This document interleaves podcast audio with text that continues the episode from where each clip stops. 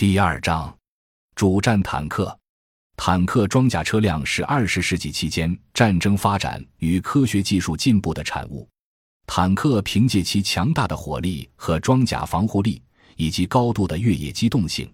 已经出现就将人类带入了机械化战争的新时代。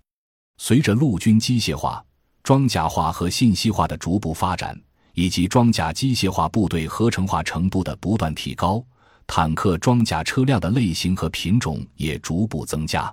目前，一个装甲师或机械化步兵师装甲车辆的种类有二十多种，约一千四百多辆。现代作战装甲武器已经形成一个比较完善的体系，包括各种类型的坦克、步兵战车、装甲输送车、装甲侦察车、装甲指挥车以及工程、技术、后勤保障用的各种装甲车辆。各个国家按照其装备体制、作战使用特点和传统习惯的不同。车辆的分类方式也不尽相同。本书结合国内外对坦克装甲车辆的分类方法，力求通俗简洁，将其分为主战坦克、轻型坦克、步兵战车和特种车辆四大类。主战坦克是指装有大威力火炮，并且具有良好越野机动性和装甲防护力的履带式装甲战斗车辆，一般全重为四十至六十吨。火炮口径目前多在一百零五毫米以上。滑膛炮从二十世纪八十年代开始成为许多国家设计新一代主力战车的首选，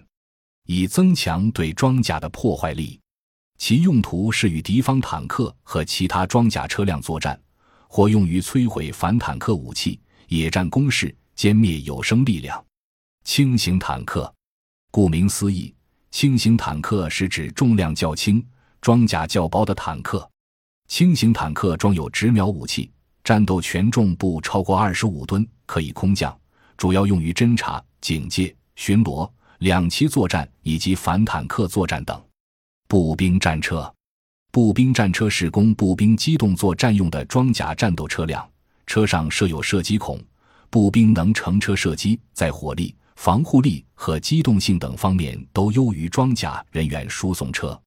步兵战车主要用于协同坦克作战，其任务是快速机动步兵分队，消灭敌方轻型装甲车辆、步兵反坦克火力点、有生力量和低空飞行目标。步兵战车通常分为履带式和轮式两种类型。感谢您的收听，本集已经播讲完毕。喜欢请订阅专辑，关注主播主页，更多精彩内容等着你。